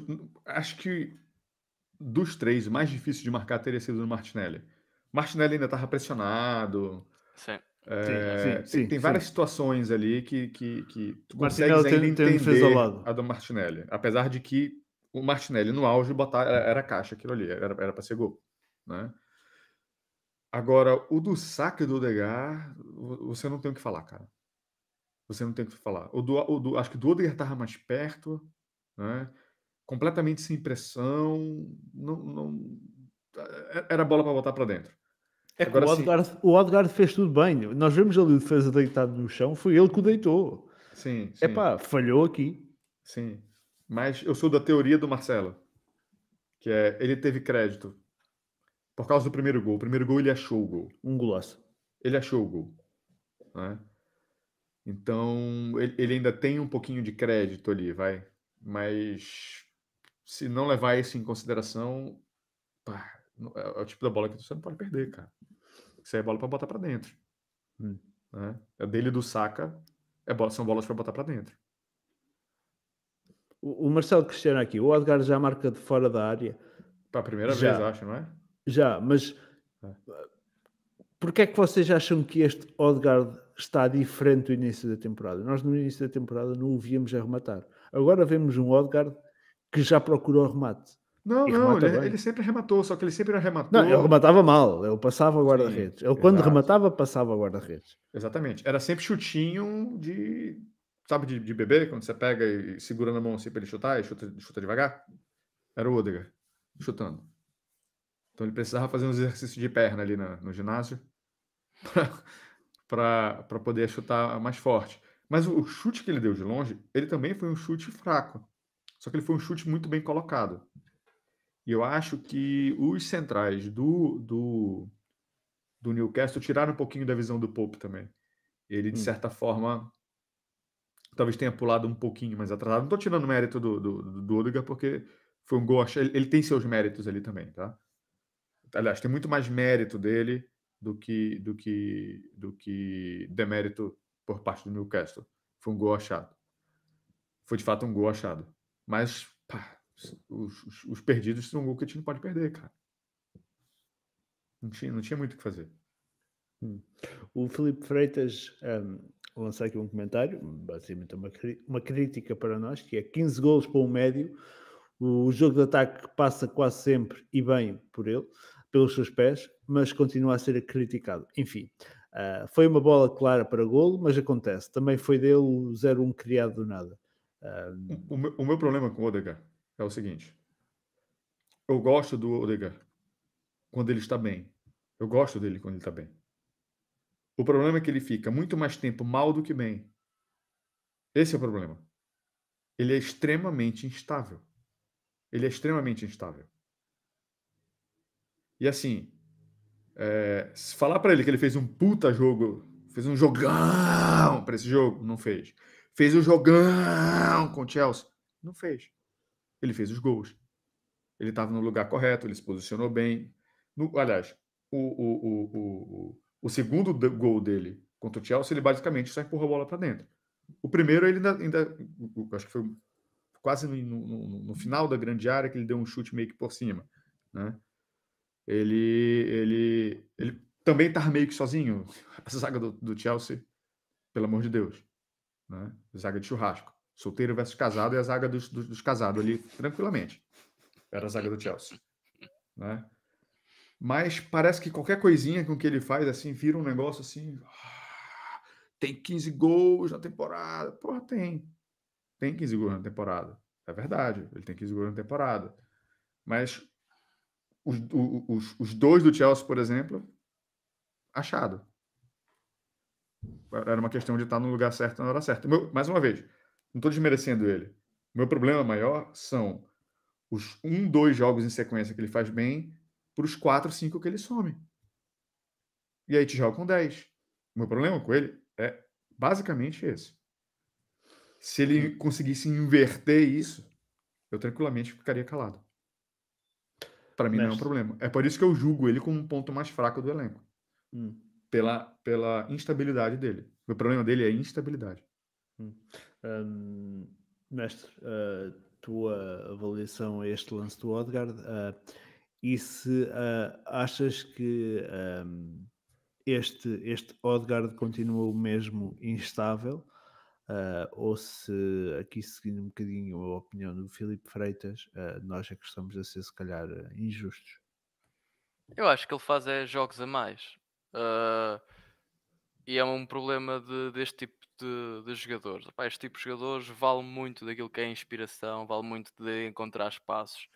E é muito difícil tu estar sempre no, no nível alto em que estás com a criatividade no máximo. Ah, claro que ele tem alguns problemas de finalização, mas vais a ver os números, tem bons números esta época, tem muitos gols, tem muitas assistências, pá, fez claramente a melhor época da, da carreira dele até agora, claramente puxou-se para, para outro patamar este ano. Só que eu acho que ele faz demasiados jogos e há jogos em que claramente se nós tivéssemos uma alternativa com, com qualidade igual a ele ou melhor, claro que preferimos sempre melhor, não é? Ele está a Ele- fazer demasiados jogos porque é obrigado a isso. Exa- exatamente, eu acho que ele faz demasiados jogos e depois, por causa do trabalho também defensivo, também acaba por eh, tirar frescura para depois a parte da, da decisão da decisão final ou antes da decisão final, que é, um, que é ni- nisso que ele é, que ele é bastante bom. E se nós formos ver aquilo que faz o City, o De Bruyne não faz os jogos, os jogos todos, o David Silva não fazia, não fazia os jogos todos. Ou seja, estamos a falar de jogadores que faziam a maioria dos jogos, mas havia jogos em que havia a oportunidade deles descansarem, refrescar, refrescar um bocadinho para depois voltarem outra vez ao nível topo. E nós neste momento temos, temos um jogador que é o nosso criativo, o, um, maestro da equipa, que tem que fazer a maioria dos jogos sempre, depois tem muito desgaste físico e isso claramente depois às vezes nestes momentos de decisão uh, certamente que também influencia as decisões dele neste, neste momento e a frescura de tomar, a, tomar as melhores decisões. Hum. Um, respondendo aqui ao Mateus, uh, Mateus Barbosa, ele Cristiano, pergunta sincera, já que é tão criticado, venderiam se chegasse uma boa proposta? Primeiramente, nós criticamos tanto o Odegaard como qualquer outro, achamos que temos que criticar, criticamos, ponto. Não, é, não temos algum ódio especial pelo Odegaard, Uh, o Odegaard não roubou nenhuma miúda no bar quando a gente estava a tentar engatar, não foi nada disso. Uh, nem nos passou na, à frente na fila do supermercado. Uh, pá, se achamos que existem motivos para críticas, fazemos, tal como se, se tivermos que elogiar, elogiamos. Agora, venderiam se chegasse uma, uma boa proposta. Primeiro, o que é que é uma boa proposta? Uh, e depois, não esquecendo que chegando, mesmo que o vendêssemos, tínhamos que ir buscar alguém, não é? Uh, e quanto é que ficaria ir buscar agora um médio criativo da qualidade do Odegaard uh, para, para a próxima temporada? Provavelmente uh, seria muito, muito, muito caro, até tendo em conta aquilo que, que, que o Odegaard. Eu vou olhar por outro lado. Custou. Vou acrescentar Isso. além do que tu estás falando, hum. que é a gente não precisa só de um, a gente precisa de pelo menos duas pessoas. Sim, sim. Ah, então, para, para, além de, para além de que iria estar a, a gastar dinheiro numa posição que tens elementos, quando sabes que vai ser que muito provavelmente ir buscar um reserva para o Zinchenko, uh, muito provavelmente ir buscar uh, alguém para substituir o Holding, uh, ir buscar um reserva para o Saka, provavelmente ir buscar alguém para substituir o Partey, provavelmente começares a pensar num substituto para o Chaka, portanto, estavas a complicar a tua vida agora ao vender o Odegaard. Não, de acordo, de acordo. O que, o que não me agrada é ter alguém. Isso serve para todos os jogadores, tá? O Odegaard é só mais um dessa, nessa situação. Mas eu posso falar ainda do Gabriel Jesus, posso falar do Saka, e posso falar do do Salibá, de certa forma, tá? E do Partey e do Chaka. São jogadores que não tem reserva. Não tem. Não existe reserva para esses caras. Isso é um problema. Isso é um problema porque quando o jogador está numa fase ruim, tu tens que arrumar, tu, tu não tens, tu não tens solução, né? E além de, não, de, de, de, de, quando tu não tem solução, tu tem que, de certa forma, manter aquilo ali no, no, no time, tem que manter no elenco, não tem o que fazer. O que, que você vai fazer? Você não tem o que fazer. A gente não tem muito para onde correr. Tá? Então, o, o, problema maior é esse. Só respondendo uma, uma pergunta do, um, que o Lucas falou. Então, se o Odega faz dois bons jogos e some cinco, então quer dizer que a partir de agora ele só vai jogar mal. Irmão, se as coisas fossem tão exatas da forma que você está falando, ele toda vez ele sacava o Odegaard dos cinco jogos e botava ele de volta nos próximos dois. É verdade. Não é assim. E segundo, na minha opinião, ele não fez dois bons jogos. Apesar dos gols. Hum. Uh, muito bem. Vamos a, a, a avançar então. Um, mestre, tendo em conta que um, os ânimos estavam quentes no final da primeira parte, temeste por uh, cartões vermelhos na, na segunda parte. Eu não sei se tu meteste no nosso bingo, se meteste o Chaka a ser expulso ou não. Não, não mas... então, se o árbitro não dava amarelos, quanto mais vermelhos, não, não, não havia problema não, não dava para eles, né? Não para eles, dava para, para eles. Um, eu acho que se o Chaka não foi expulso neste jogo e o Chaka teve lá alturas em que teve quase de cabeça perdida, um, acho que não vai ser mais expulso até ao final. Portanto, aqueles que meteram bingo no bingo que o Chaka ia ser expulso, as suas esperanças terminaram. Não, uh, não digas, não digas isso. não, mas eh, temeste pela segunda parte, uma segunda parte caótica. naquilo que era o comportamento dos jogadores. Não tanto do, do nosso descontrolo, mas a parte de não descontrolo de nós fazermos uma falta para vermelho. Acho que nós, os jogadores, estavam controlados nesse aspecto, mas mais numa situação de perdermos aquilo, o discernimento tático e, e começarmos a entrar em picardias em vez de em vez de estar focados no, no jogo. Para mim era mais, era mais isso. Não acho que a maioria dos nossos jogadores estava percebeu o que é que o, o que é que o Newcastle estava a tentar fazer e não e não tentámos repostar da mesma, da mesma maneira. Mantivemos o foco. O meu, único problema era perdemos o foco e entramos também nas mesmas situações que, que eles estavam a fazer do lado lá. O Lucas diz aqui: o Chaka foi para umas sessões com um psicólogo, está mais controlado. Ele teve alturas em que esteve muito pouco controlado. Por acaso teve alguém que o segurasse, mas esteve quentinho. Uh, Mateus, temeste pela segunda parte?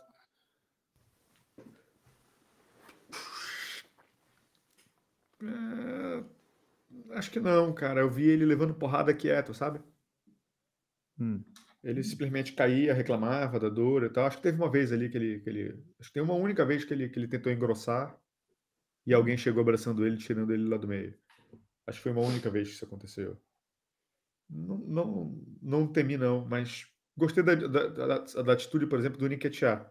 Ele entrou, se envolveu numa cagada, alguém tentou intimidar ele lá. Ele, deu... ele foi lá direto. Ah, ele, ele, deu um empurrão no peito, foi para cima, mesmo sendo menorzinho, e, e, e, e não, não, deixou se intimidar, não. Né? Então. É.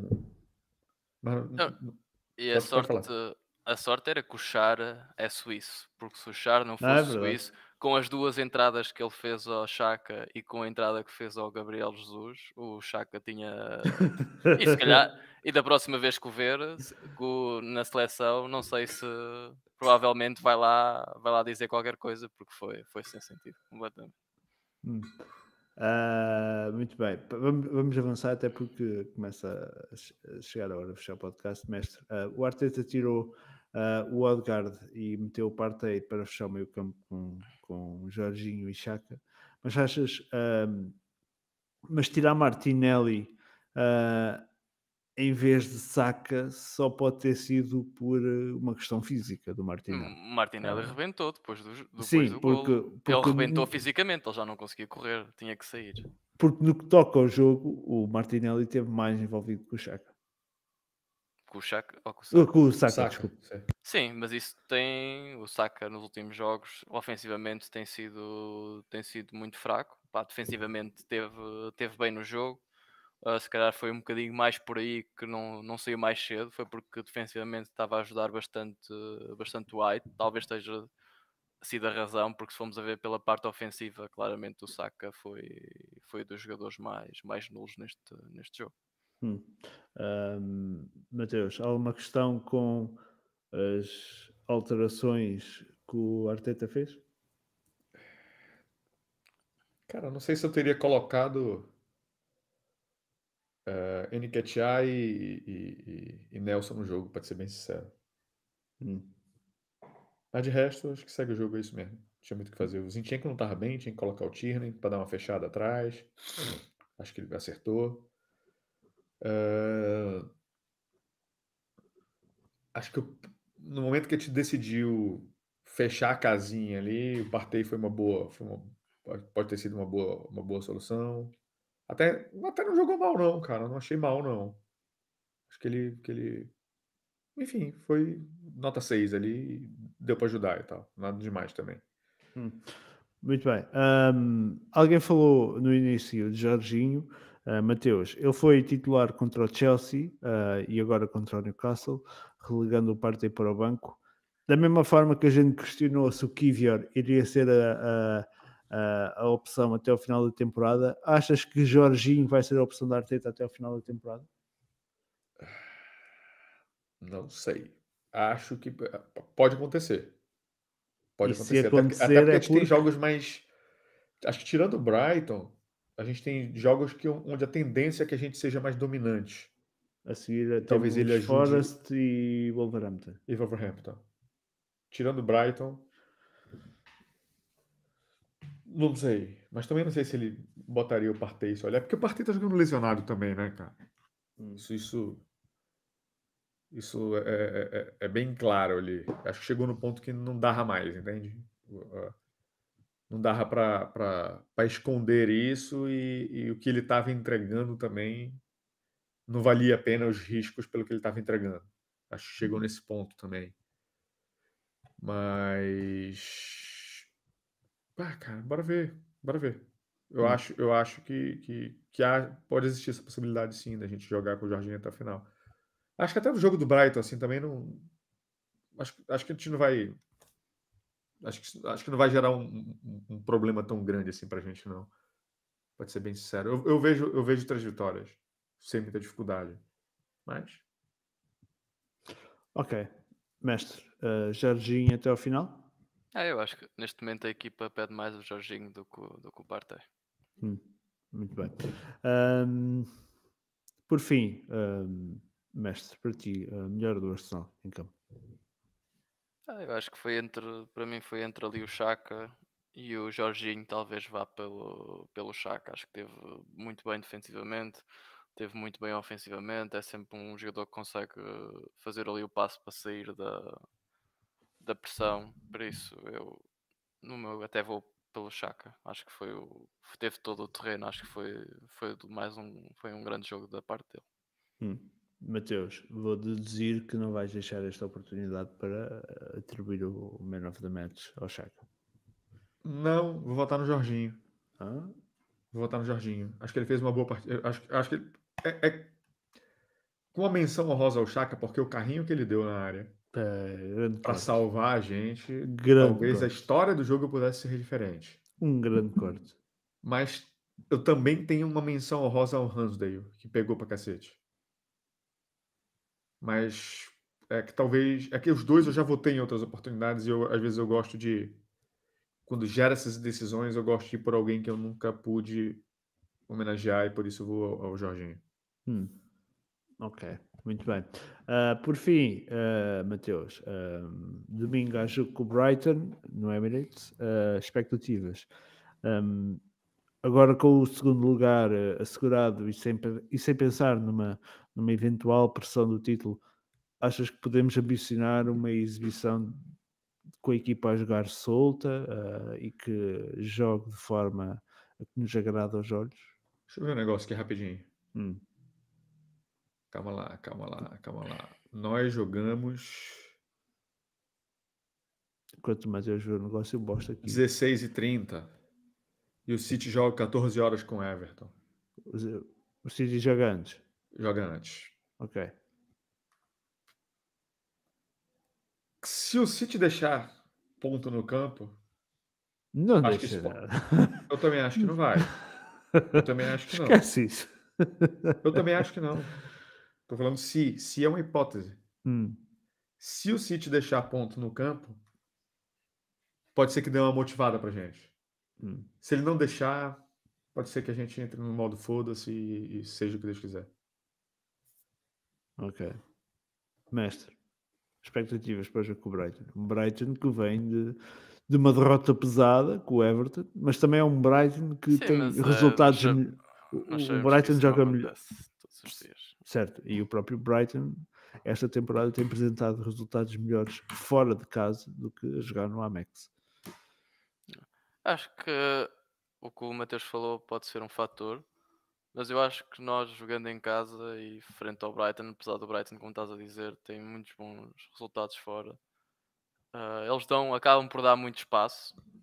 E se nós tivermos coesos defensivamente, que é aquilo que nós precisamos e que as equipas precisam contra o Brighton, nós vamos ter espaço. E a partir do momento em que temos espaço, temos jogadores na frente que são superiores aos jogadores do, do Brighton e se soubermos defender, nós vamos ter oportunidades e, e vamos poder fazer gols frente, frente ao Brighton, de certeza. Por isso, partir se nós mostrarmos a solidez defensiva que demonstramos nestes últimos dois jogos, se não fizermos erros estúpidos, ou seja, podemos levar gols pelo mérito do adversário, isso acontece, isso pode acontecer, mas se não tivermos erros estúpidos, tivermos coesos, depois ofensivamente acho que nós conseguimos marcar, porque eles dão muito espaço ah, para sair em transição e nós somos bons, somos bons nisso.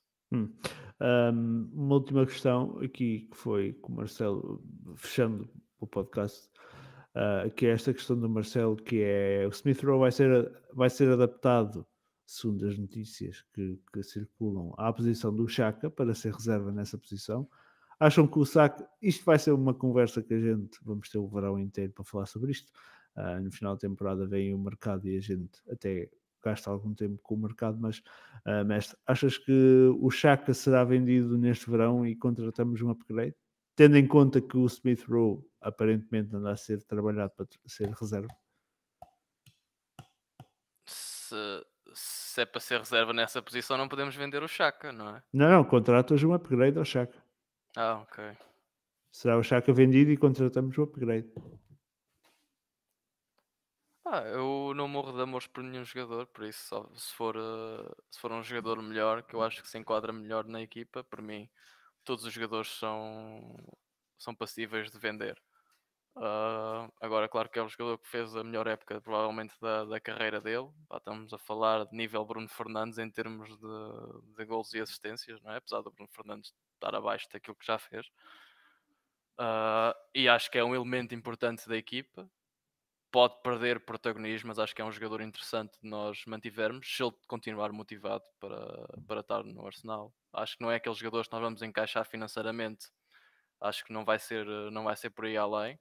Por isso, se ele continuar motivado, eu acho que preferia continuar com ele uh, em campo. Mas claro, se, olhando sempre em, em, potenciais jogadores para, para melhorar. Não acho. Não sei se nós estamos em posição ainda para para jogares com, com Smith Rowe eh, naquela posição. Hum. Mateus. Para mim, quem sai, para mim, dos dois, quem sai é o Smith Rowe. Não sai o Chaka. Pelos eu motivos acho, que eu... eu... acho que o Smith Rowe sai, esta temporada, sai no final desta temporada. Eu também acho. O Emery parece que já está pedindo ele lá no Vila. Olha, eu não venderia. O, Emer, o Emery foi o que lançou. 70 milhões. É um excelente jogador. Um jogador que não se machuca. Eu tem que ser 70 milhões mais para me convencer. Vai que o Emery está assistindo o nosso podcast. ok, ok, ok. Muito bem, vamos então uh, fechar o podcast. Um, regressaremos na próxima semana para análise ao jogo com o Brighton uh, e da atualidade que houver para falar. Um, agradecer a presença do mestre de Mateus em mais esta emissão e relembro que este podcast à partida ficará disponível, eu digo à partida porque às vezes pode não acontecer, ficará disponível no nosso Spotify, quem não nos segue lá podem fazer. E lembro também, claro, que um, não deixem de se inscrever para se tornarem membros um, do Arsenal Portugal, agora que somos um Supporters Club oficial. Para além de receberem um cartão igual a este, ou personalizado como este, com a, com a foto do Ricardo também. Todo, com... Todos têm a foto do Ricardo. Com a minha foto, não, com a minha foto não, senão a malta basicamente uh, não se inscrevia. Uh, mas para além de receberem uma coisinha destas, uh, um cartão personalizado, ficam também com acesso então a todos os conteúdos que aí aparecem no ecrã por apenas 25 euros por temporada. Bem, malta, está feito por hoje. Um, regressaremos então na próxima semana. Uh, e pronto, já sabem. Até o próximo podcast.